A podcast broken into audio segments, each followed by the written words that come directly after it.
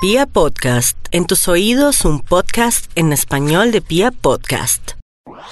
Pues hoy tenemos un tema muy especial porque mi experiencia, voy a hablar desde, desde cómo lo viví yo, es que cuando yo empecé a pensar en la educación de mis hijas, pues sentía como que, no sé, como que no quería que ellas estuvieran en un lugar en el que fueran como un número más, como que sentía que había instituciones como muy grandes, en las que sentía que como que dejaban de ser un poco ellas y como que mm, no las sentía que estuvieran como tan contentas, sino que de pronto eran instituciones en las que tenían pues muchos niños, que me parecía bien, pero yo sentía que había como conflictos con varios niños que las niñas no alcanzaban a resolver, como que era muy genérico y como, bueno, niños, pinten esto, pero sentía más de alguna manera como que era como la necesidad que tenían las profesoras, que es muy entendible por la cantidad de niños, de distraer a los niños, que en realidad estuvieran como disfrutando. Y entonces, em, averiguando y por un amigo muy querido y por diferentes personas, llegué a mi entrevistada de hoy, que además es una persona maravillosa, apasionada por el tema de educación. Ella es Patricia Triana que además es psicopedagoga, filósofa, maestra en educación y tiene un proyecto pero espectacular en el que eh, creo que se construye la vida de los niños desde otra perspectiva. Patti, bienvenida y muchas gracias por atendernos. Ay, mil gracias Karen y claro, muy emocionada de poder comentar toda una experiencia con niños y sobre todo hablar de María Montessori. Patti, ¿por qué pensar en Montessori y por qué pensar en otras formas distintas a las que conocemos normalmente de educación? ¿Por qué uno cuestionarse y pensar en otras alternativas? Porque pues Montessori fue una, María Montessori fue una mujer adelantada a su época. Eh, diríamos que su método pertenece al siglo pasado, pero que todo lo que ella desarrolló se basó en un método neurológico y pudo también basarse en un método científico porque ella lo único que hizo fue observar cómo un niño aprendía. Entonces, todo lo que ella desarrolló fue ambientes preparados para que los niños vayan aprendiendo a, a través de la experiencia de tomar un material, de seguir unos pasos y de lograr conocimiento por sí mismos. Eso ya es un logro enorme para el siglo pasado y que aún en este siglo todavía los niños siguen en colegios aprendiendo de memoria, respondiendo exámenes y memorizando demasiado. Entonces ella sí lo logró de una manera diferente, de manera que el niño mismo es su maestro y es al mismo tiempo el alumno que aprende. Patti, con lo que tú mencionas de la memoria, yo recuerdo que a mí me enseñaron muchas cosas y siento que no puedo acceder a esa información, o sea, siento que es información que olvidé por completo.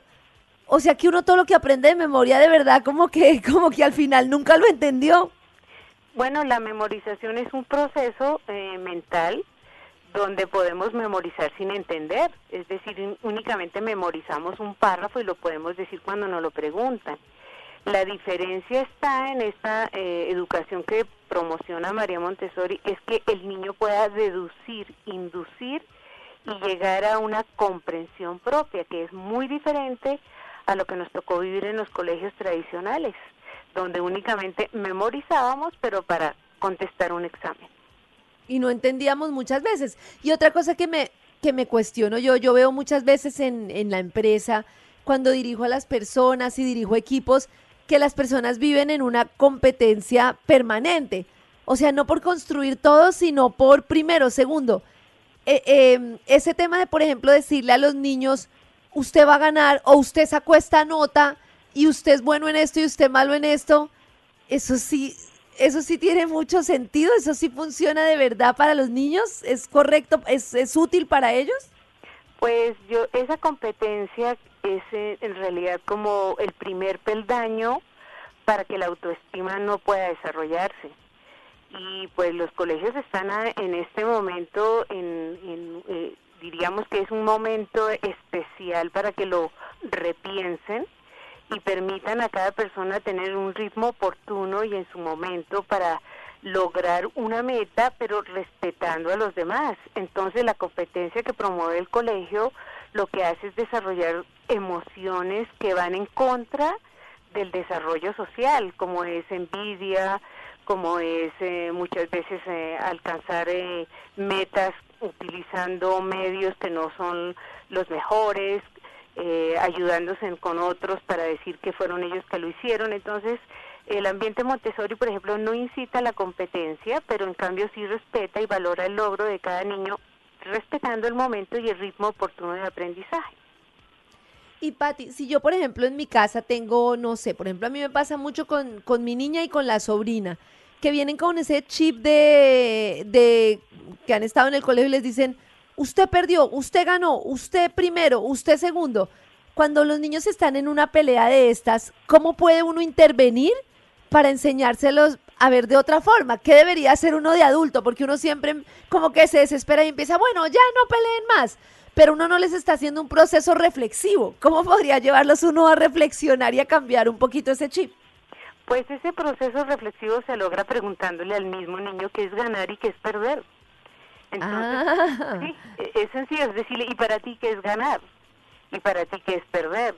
Y entonces, muchas veces utilizando su mismo lenguaje mágico, podemos decir, no, muchas veces perdiendo, él cree que gana. Pero la vida no es perder ni ganar, sino es sentirse bien consigo mismo.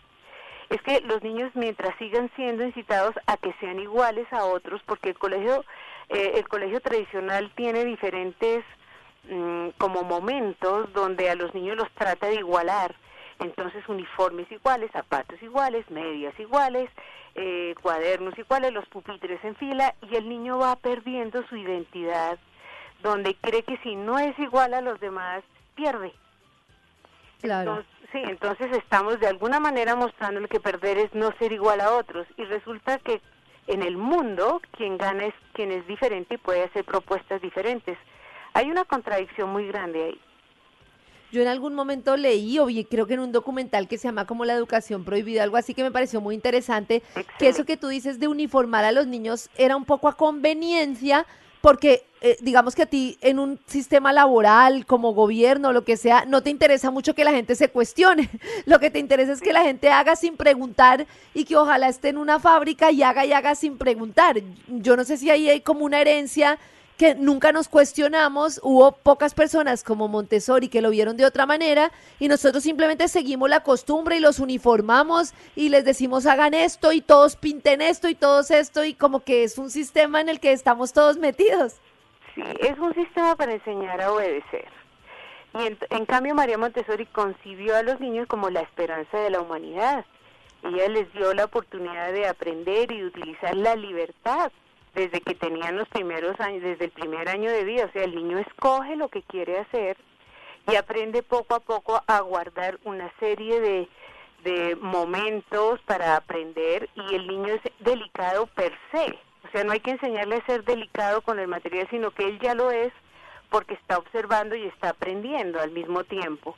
Pero la educación tradicional y súper tradicional que fueron del siglo pasado y del anterior, eran, eh, eran la educación era concebida como algo impuesto a obedecer. Tú tienes que obedecer para aprender. Entonces coartaba tanto la libertad que la persona al cabo de unos años terminaba era esperando quien le diera órdenes para hacer algo y perdió la capacidad creativa.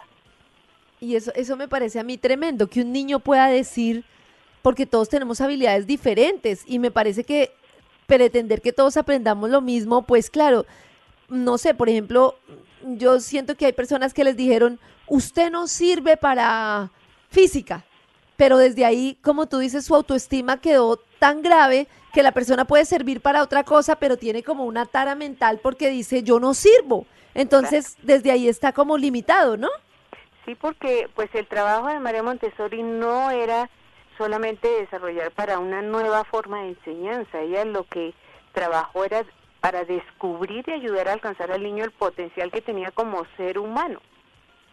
Y utilizó fue a través de los sentidos su material, colocando ambientes preparados y utilizando la observación científica que te comentaba y, por eso una persona entrenada con ellos puede lograr en cada niño unos aprendizajes inimaginables Mientras que el colegio te va tradicional te va diciendo este año únicamente usted aprende esto, me responde las preguntas sobre este tema y si las sabe las paso al siguiente.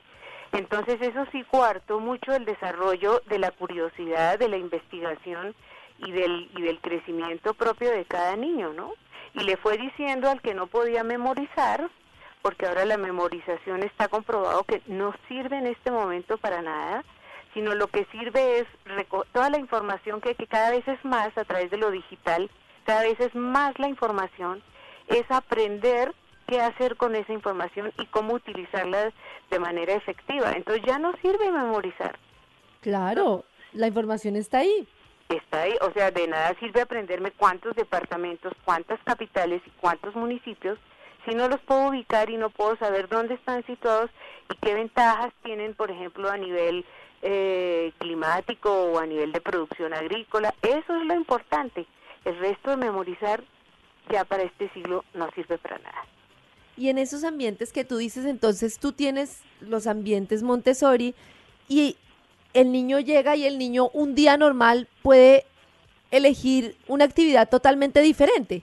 Todos los días puede elegir lo que él desea porque está en un ambiente de libertad, pero al elegir cada uno de los materiales debe seguir una serie de pasos que le enseñan desde correr la silla, sentarse frente al material, de qué manera trabajarlo y de qué manera guardarlo. Entonces muchas veces los niños eligen un igual material para varios días seguidos porque se deleitan en el proceso de ingresar dentro del material y gozar como ese proceso de desarmarlo y volverlo a armar. O sea, son ambientes donde cuidan los procesos de aprendizaje utilizando los sentidos de manera que el niño se da cuenta que él solo lo está haciendo y un poco emulando ese, ese tema de esos ambientes, yo sé que es difícil porque como uno tiene configurada la, la, el orden de la casa, pero ¿cómo podría uno en su casa ayudarle al niño a que tenga espacios en los que pueda aprender, en los que pueda jugar? ¿Cómo debería uno tener espacios para los niños en la, en la casa? Eh, nosotros atravesamos desde que nacemos unos planos de desarrollo. Entonces, en el primer plano de desarrollo, los niños son muy son como esponjas absorbentes. Entonces, solo necesitan mirar para copiar y hacer igual. En la casa no se necesita tanto llenar de materiales pedagógicos, digamos entre comillas, aunque más tarde los va a necesitar para el desarrollo de su pensamiento abstracto, pero sí se necesita, por ejemplo, que la madre crea y confíe en el niño y le permita dándole una lección previa cómo se pela un tomate, cómo se corta en rodajas, eh, cómo se coloca en el plato y lo haga muy lentamente frente a él para después decirle, bueno, acá están tus herramientas, acá está el tomate, acá está la lechuga, ya puedes hacer hoy una ensalada. El problema está es que muchas madres les dan las cosas sin darles una lección previa. Entonces el niño empieza a hacer lo que puede pero si la madre les espera y la madre casi en silencio va haciendo las cosas hasta que arma la ensalada, va cortando las aceitunas o va cortando el tomate o el queso, lo que le va a colocar en cubitos, el niño después va a hacer idénticamente, le va a decir, mira, se coloca la tabla limpia, vas cortando aquí, te lavas las manos. Entonces el niño aprende un proceso. Para María Montessori son especiales los procesos. Pero además eso me parece tremendo porque a mí me pasa, por ejemplo, que uno está haciendo el almuerzo o está haciendo una actividad en el hogar y uno no, no, involucra mucho a los niños, sino que piensa que ese es un tiempo en el que los niños no deberían estar, que uno trata como de ponerlos a hacer otra cosa para uno poder eh, hacer las cosas de la casa y lo que tú estás diciendo es que uno podría hacer actividades de la casa con ellos que implicarían un aprendizaje tremendo para ellos. Sí, siempre y cuando tengan una lección previa porque la mamá a veces se llena de nervios y entonces le dice, bueno, ayúdame cortando aquí el pan y sabe que a veces lo hace mal y lo después dice, bueno, eso no sirvió. Sí, claro. lo que pasa fue que no le dio una lección previa. No le dijo que al barrer utiliza la escoba y el recogedor y que le puede comprar uno a su altura y le va enseñando cómo se recoge en un lado y luego se coloca en el recogedor y cómo después ese se lleva a la basura. Y porque también se tiene una concepción del error como que no es aprendizaje y para Montessori el error o la equivocación o la falta que se cometa en un proceso de aprendizaje lo considera como una parte del aprendizaje. Entonces en Montessori nunca, en los ambientes Montessori nunca hay medallas, como tampoco hay castigos por no aprender. Sencillamente está en el proceso de aprendizaje, es muy posible que cometa errores, pero eso sí hay que tener en cuenta que, los, que la lección previa es la que va a fundamentar el proceso. Si además la mamá no da esa lección previa, no lo muestra ante el niño, mira la canasta del pan, sacudimos la servilleta, la ponemos en la canasta, y así cortamos el pan y así lo colocamos. Ahora hazlo tú. Pero si ella simplemente dice, bueno, corta y ponlo ahí, pues él no ha tenido su lección previa y entonces va a empezar a, ver que, que lo ponen es a hacer cosas que después no las utilizan. Claro, lo que te iba a decir es que hoy en día tratan en las empresas con las innovaciones, a los emprendedores, en Google, en todo, tratan de invitar a la gente porque nos educaron con tanto miedo al error que la gente no prueba cosas nuevas para no equivocarse. Y es enseñarle a la gente, venga, es que equivocarse hace parte del proceso, venga, pruebe nuevas cosas. Entonces ese, ese tema de, de, de entender que todo es un aprendizaje y no verlo como te equivocaste y no señalarlo me parece muy interesante. Eh, y también... no, perdóname. Sí, eh, el niño inclusive va mejorando. La primera, después de una lección previa, él puede hacerlo no exacto, pero después el mismo, es que lo bello de Montessori es que favorece tanto en el niño la responsabilidad y la independencia y la libertad para hacer él, que, que él va al siguiente día a coger el material para mejorar. Eso se ve también mucho en los niños que quieren nadar. Entonces ellos se lanzan desde de donde están cerquita de las escaleras en la piscina para volver a intentar volver y son son tramos de 30 centímetros, pero está haciendo él su intento de poder aprender por sí mismo. Además, es la única forma que aprendemos es por sí mismos. No sirve que nos enseñen perfecto, no sirve. Y, y yo, cuando tú dices, bueno, debo mostrarle al niño, tú nos podrías explicar, por ejemplo, por edades, por ejemplo, la ayuda en la ensalada o la ayuda a limpiar o la ayuda, más o menos a partir de qué edad yo podría pedirles o mostrarles qué tipo de actividades para que los niños las imiten o las empiecen a hacer? Sí, bueno, María Montessori tiene dentro de sus ambientes em, muy clasificado por edades las presentaciones o los ejercicios preliminares, tanto en movimiento como, por ejemplo, también de vida práctica, porque ella trabaja mucho el rincón de vida práctica, que es, eh, por ejemplo, trasvasar de una jarrita a otra agua o trasvasar de, de una poterita a otra granos. Entonces ella tiene, por ejemplo, a los dos años y medio tiene ejercicios para enrollar, para cargar tapeticos pequeños, para abrir y cerrar cajas, para aprender a lavarse las manos, para vestirse y desvestirse, para exprimir esponjas, para cucharear o sea, eh, para doblar la servilleta, cómo se dobla en triángulo, cómo se vuelve a doblar otra vez en otro triángulo. todas las presentaciones de María Montessori son muy exquisitas porque están puestas como con demasiado detalle, el color azul de la servilleta, eh, la línea por donde va doblada. Entonces el niño tiene como las indicaciones de la lección previa y después cuando él la hace, lo que hace es repetirla. Pero ella tiene ejercicios para desde los dos años, dos años y medio, para que ellos ya aprendan, por ejemplo, a utilizar la tijera para cortar pedacitos de papel pequeño, para que aprendan a, ver, a barrer el piso, a cepillar un tapete, a coser eh, un botón, eh, a doblar ropa, a poner la mesa, donde va el tenedor, el cuchillo. Es eh, todo está basado como en la vida práctica que el niño va a encontrar en su casa también. Que además me llama mucho la atención porque uno, por ejemplo, yo a Simona a coger el agua y ella, claro, le gusta jugar con agua. Y yo empiezo, no, no, no, uno todo afanado, ¿no? No riegues el agua, no, no juegues con agua. En vez de pasarle lo que tú dices, ¿no? Otra jarra para enseñarle pasar una jarra a otra. Por ejemplo, eh, yo veo que tú tienes, por ejemplo, el, el, agua a la mano para que si el niño tiene sed, pues pueda ir, servirse. Además, el niño está en toda la capacidad de hacerlo. Sí, claro. Y puede hacerlo y va mejorando cada vez más va, va mejorando sus movimientos y ya después puede pasar de una jarra a otra sin necesidad de regar porque el control del error, e, ella en cada material tiene un control de error. Entonces cuando sirve de una jarrita a otra el niño agua, hay una pequeña toallita ahí al frente que en caso de que riegue o para secar la puntita de la jarra, cuando queda goteando, él la, la, con sus dos deditos allí sella las gotas. O sea que cada, cada lección previa de Montessori es una belleza en los detalles, ¿no? Es, es el desarrollo de la observación del niño para que vea que al estar trasvasando tiene que cuidar hasta el detalle de la gota que va a quedar de, de últimas en el pico de la jarra al pasar de una jarra a otra y la seca con esa pequeña toallita. y detrás de eso hay un tema muy interesante que es la autonomía del niño. Que él pueda por sí mismo hacer las cosas sin que quede como un desastre en la mesa, ¿no? Sino que él mismo puede controlar ese ambiente. Que uno siempre tiende a mm, ni siquiera dejarlo terminar la actividad, sino a recibirle todo, a, limitarlo, porque uno está pensando en, en, que no se haga reguero y no en enseñarle a que él lo pueda hacer bien y solito.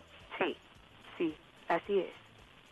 Yo te quería preguntar eh, un tema y tiene que ver con, con el manejo de las situaciones en la casa.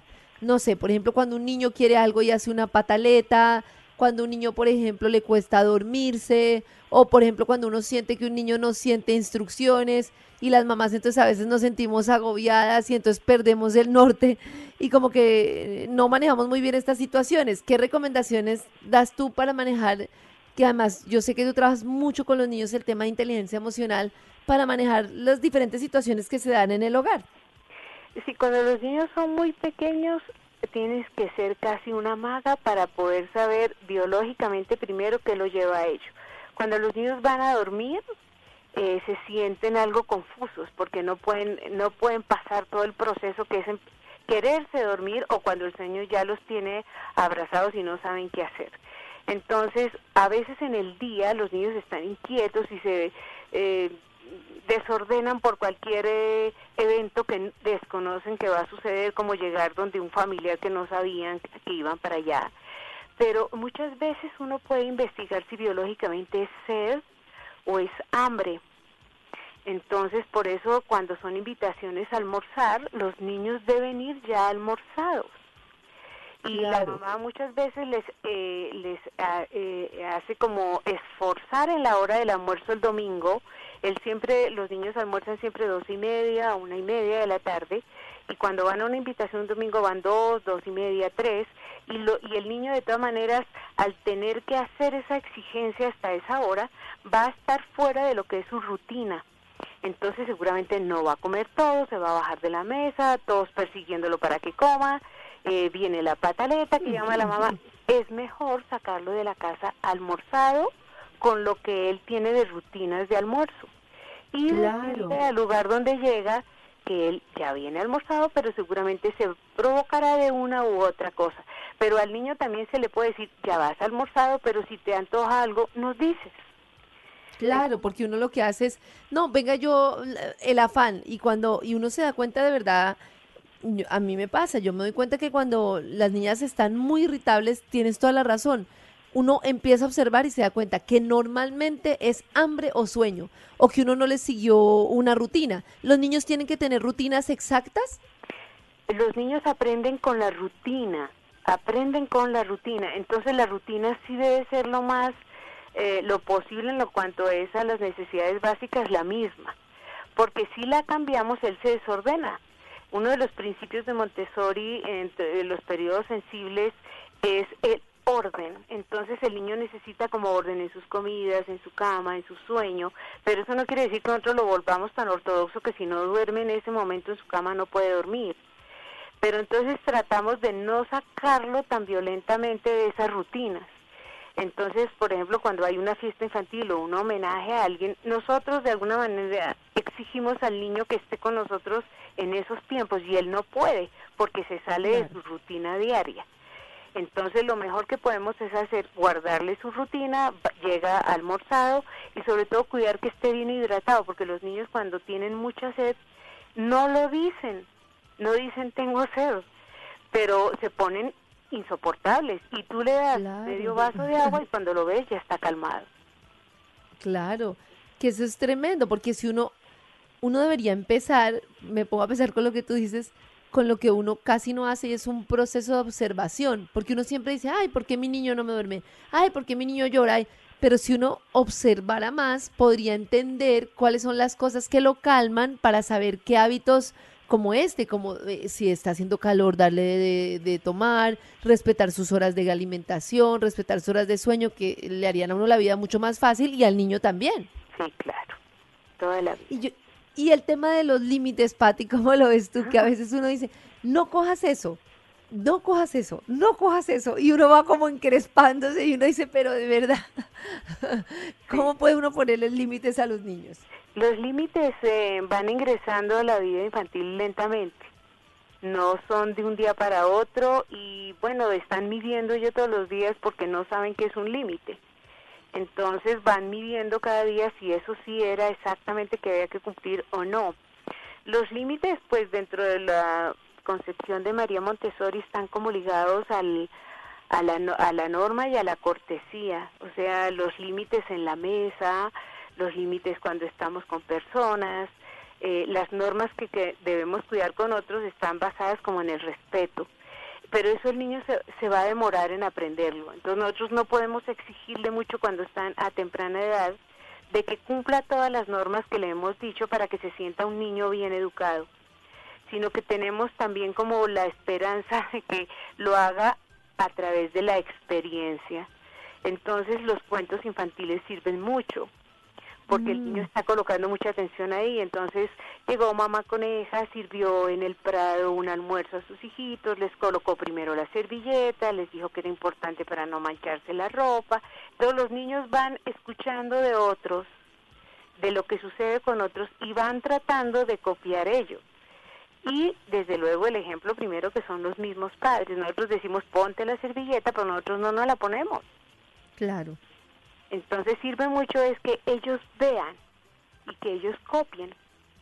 Entonces sí, cuando ven en la mesa cómo me comporto, que no hablo con la boca con comida, que tomo de último el agua, que primero como los alimentos, eh, lo que es la sopa con la cuchara, cómo tomo la cuchara.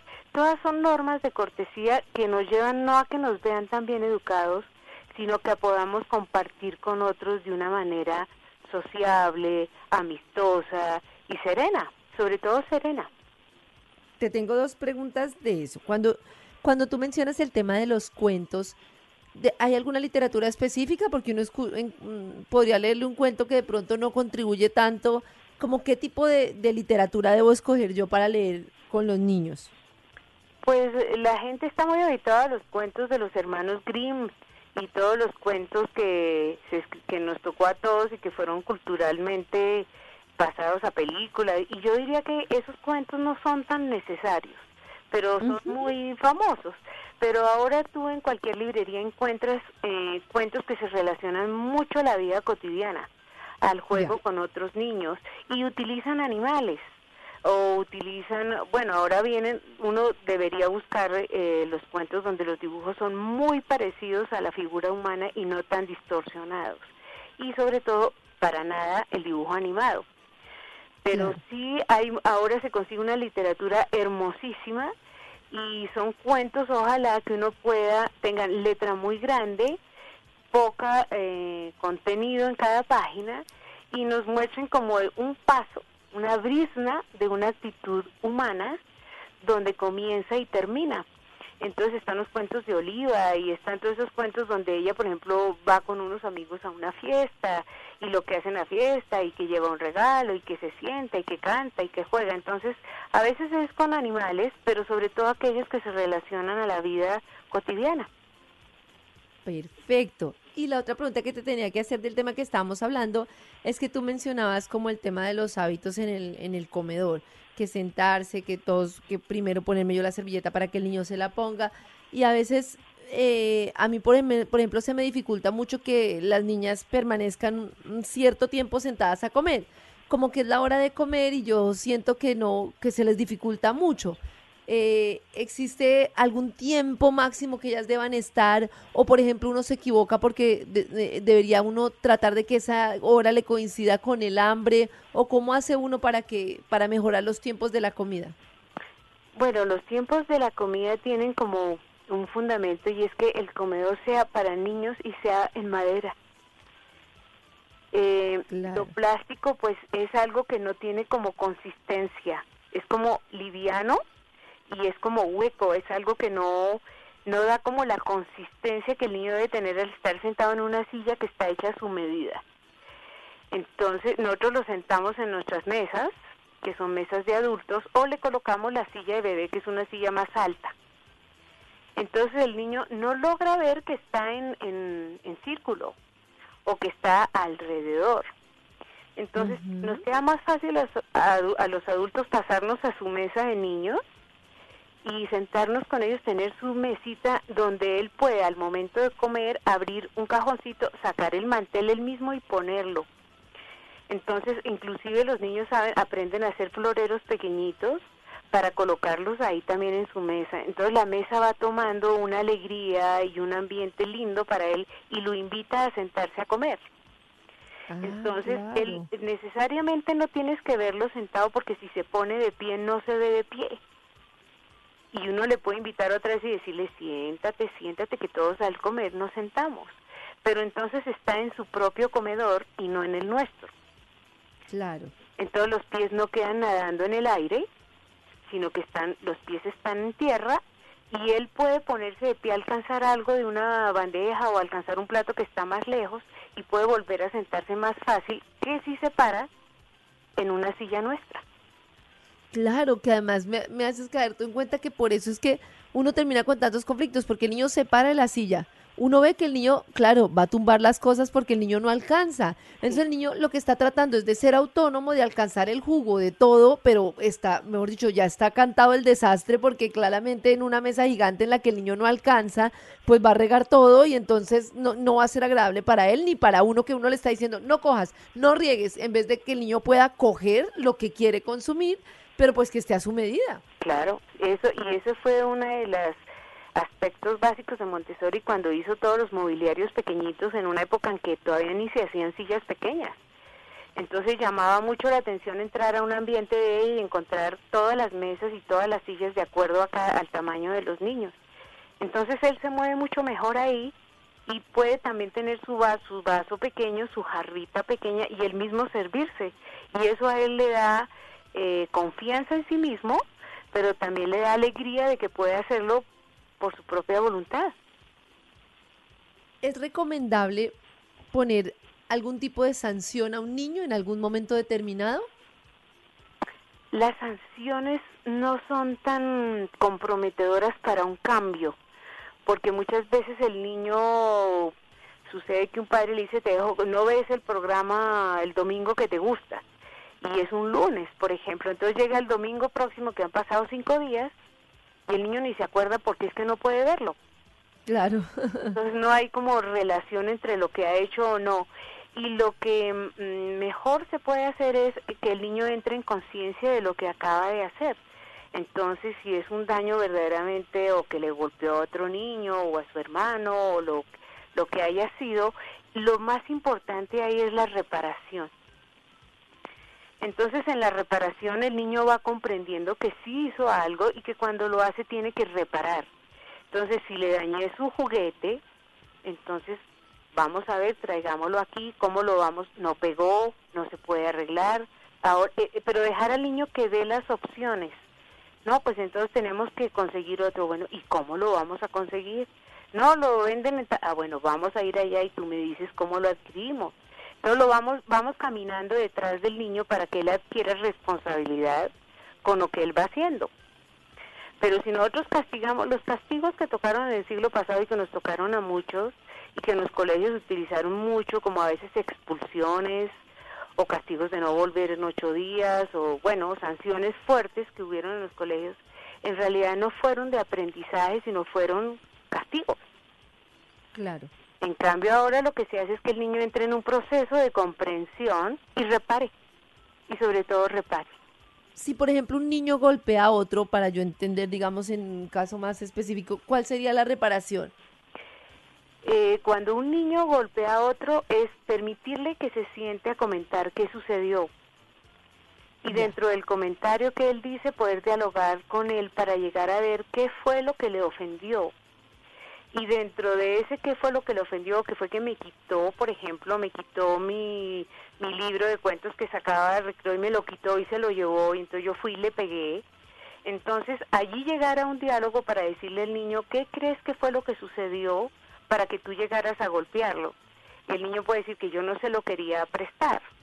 Entonces, ¿qué, ¿qué, podemos aprender aquí para que no, no utilicemos esa emoción tan fuerte como es golpear a otra persona? No, pues yo tendría que aprender a prestar. ¿Qué crees que puedes hacer con ese niño?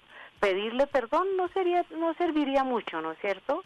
Porque podría él volver a pegar, pero sí podría decir que mañana sí se lo preste. Ya. Entonces esas reparaciones son muy importantes a través del diálogo porque no es el papá el que le da el consejo, es el niño que tiene que llegar a eso.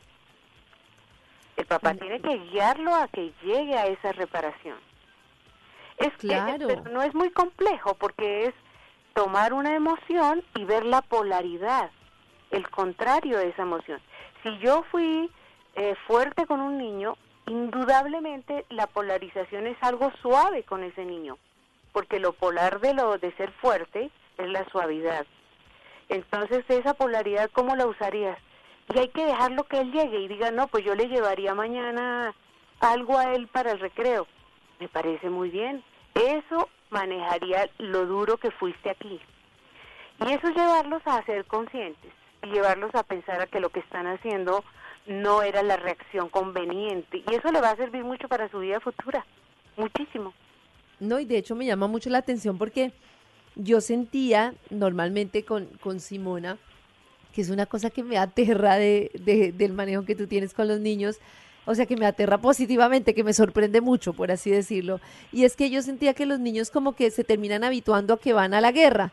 Entonces el niño llega y un niño me pegó, pero pues ya sé que la vida es así, entonces, eh, siento que, claro, eh, de pronto por las, por las circunstancias está una profesora con muchos niños, no alcanza, simplemente grita, ya no más niños, cálmense niños, ya no más. Y el niño llega y de verdad el niño siente temor de volver al colegio porque siente que lo van a golpear, pero es un conflicto como no resuelto.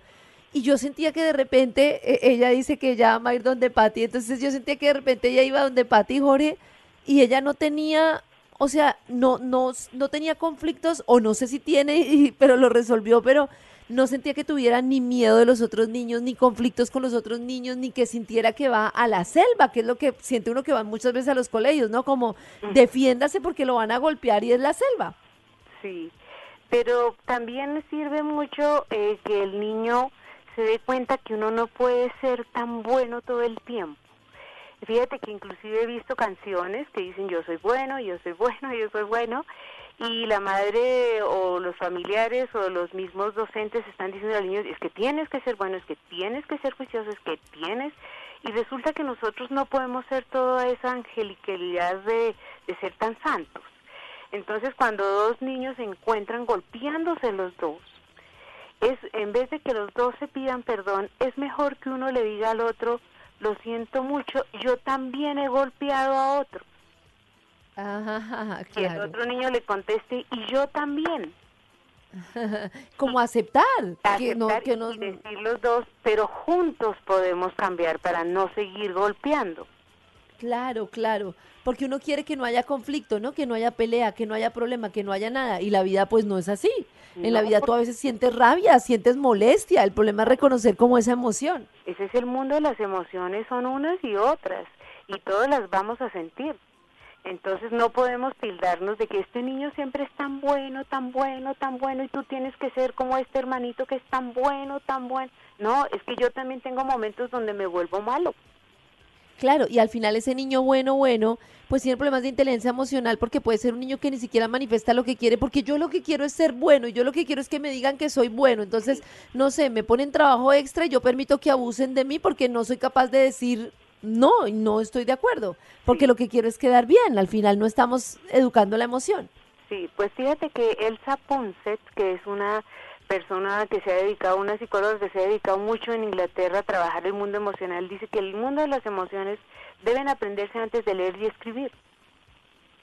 O sea que es muy importante que el niño sepa en qué momento estás viviendo. Estoy con muy, estás en este momento muy enfadado, estás demasiado bravo en este momento y si hablamos en este momento ese enfado no pasa, vamos a descansar un momento, a respirar un momentico y luego hablamos y acompañarlo.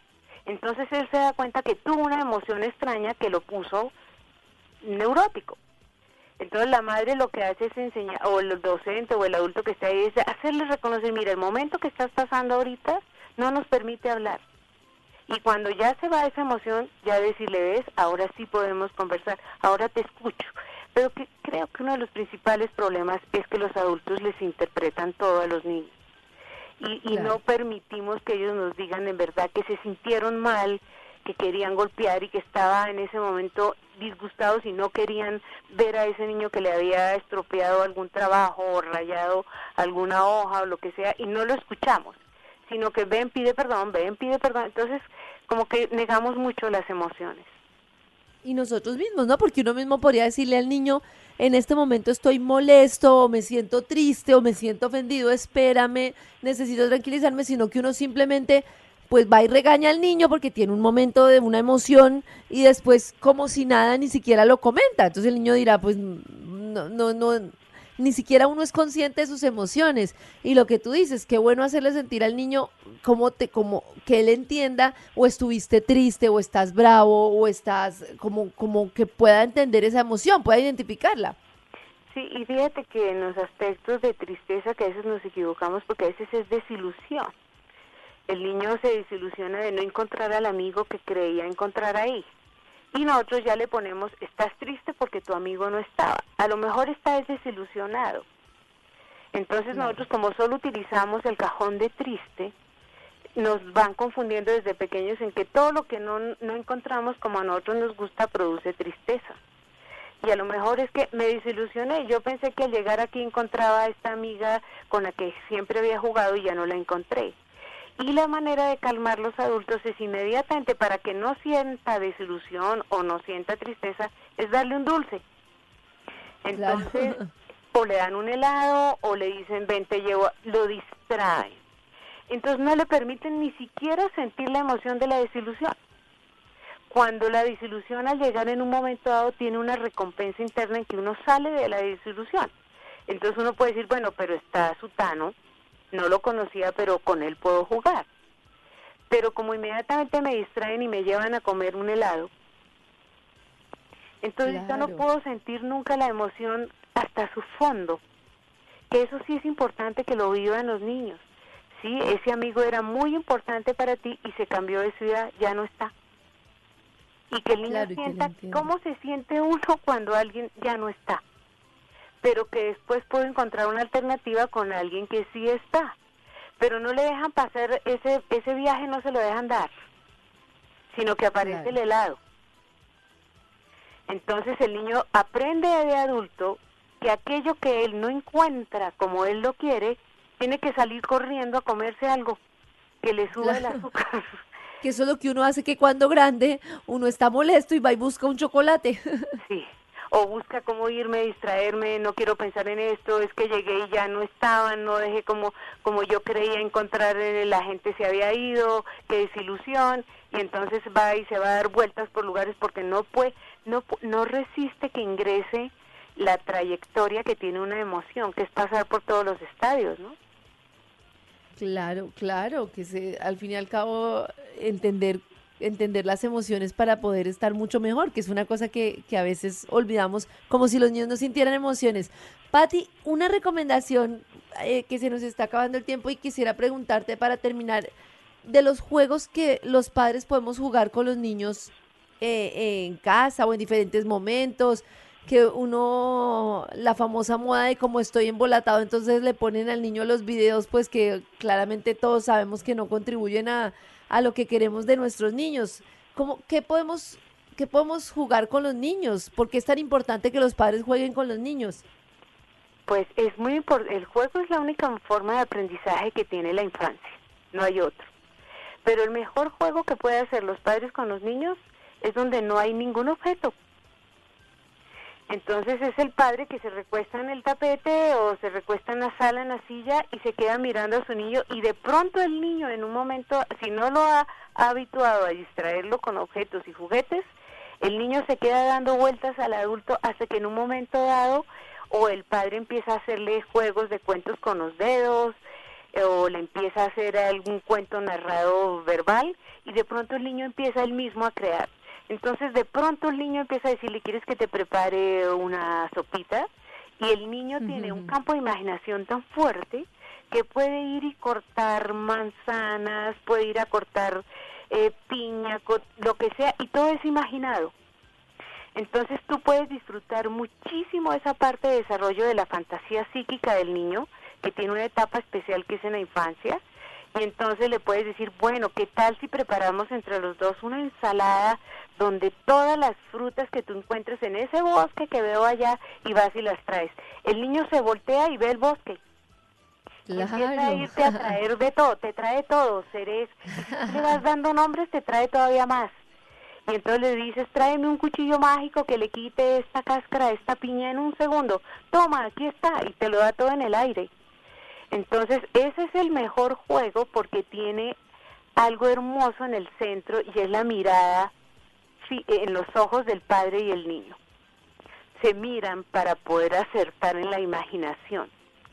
Y eso se llama contacto visual y es el contacto que pide el niño cuando es pequeño. Él lo que quiere tener es contacto.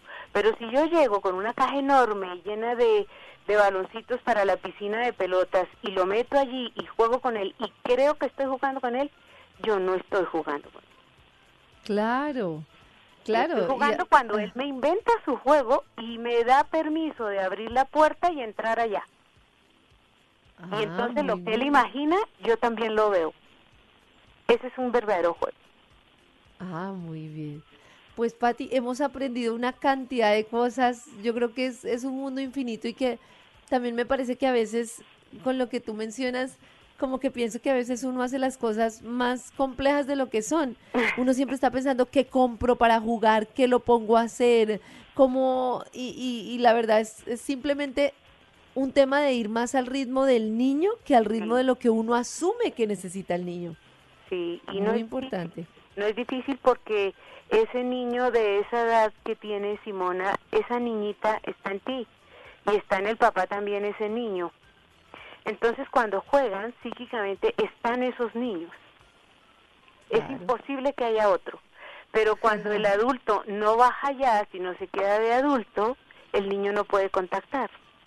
Claro, toca llegar a nuestra niñez, a nuestro niño interno para poder jugar con ellos como debe ser. Sí, correcto, así es. Patti, pues muchas gracias por compartir tu conocimiento, muchas gracias además por, por enseñarnos tantas cosas tan sencillas pero tan importantes para aprovechar esa etapa única de los niños porque creo que nunca nosotros de adultos podremos aprender como ellos, como ese momento especial que, que eh, si lo sabemos hacer bien, si sabemos observar a los niños, si sabemos ir a lo simple de estar con ellos y como tú dices de volver a ser niños, pues seguramente no solo ellos van a estar mejor, sino que también nosotros vamos a ser más felices disfrutarlos en una etapa que se pasa tan rápido. Uy, sí, van a disfrutar mucho porque si no fuese así, estaría negado el desarrollo de la infancia a cualquier niño del planeta Tierra. Un niño en el polo sur, en el polo norte, en África, en donde lo pongas, aunque no haya juguetes plásticos, juega. Porque su desarrollo de la fantasía está ahí, y así lo hizo desde el primer hombre que apareció en la Tierra. Con movimiento y fantasía creó, entonces no es necesario tantas cosas como el querer ser niño. Entonces uno puede aprender ya de adulto que lo que necesita es ir al nivel del niño y estar con él y contactar. No necesita nada más. Entonces sí, me alegra mucho compartir contigo y qué bueno que se van abriendo estas opciones para que todos miremos que la infancia, además de ser una etapa muy importante porque guarda el secreto del hombre, del niño que llegará a ser, ese niño va a llegar a ser hombre y lo está allí, lo está formando, sino también ver que es más sencillo de lo que parece. Muchas gracias, Patti. Bueno, con mucho cariño y me encanta haber hablado contigo.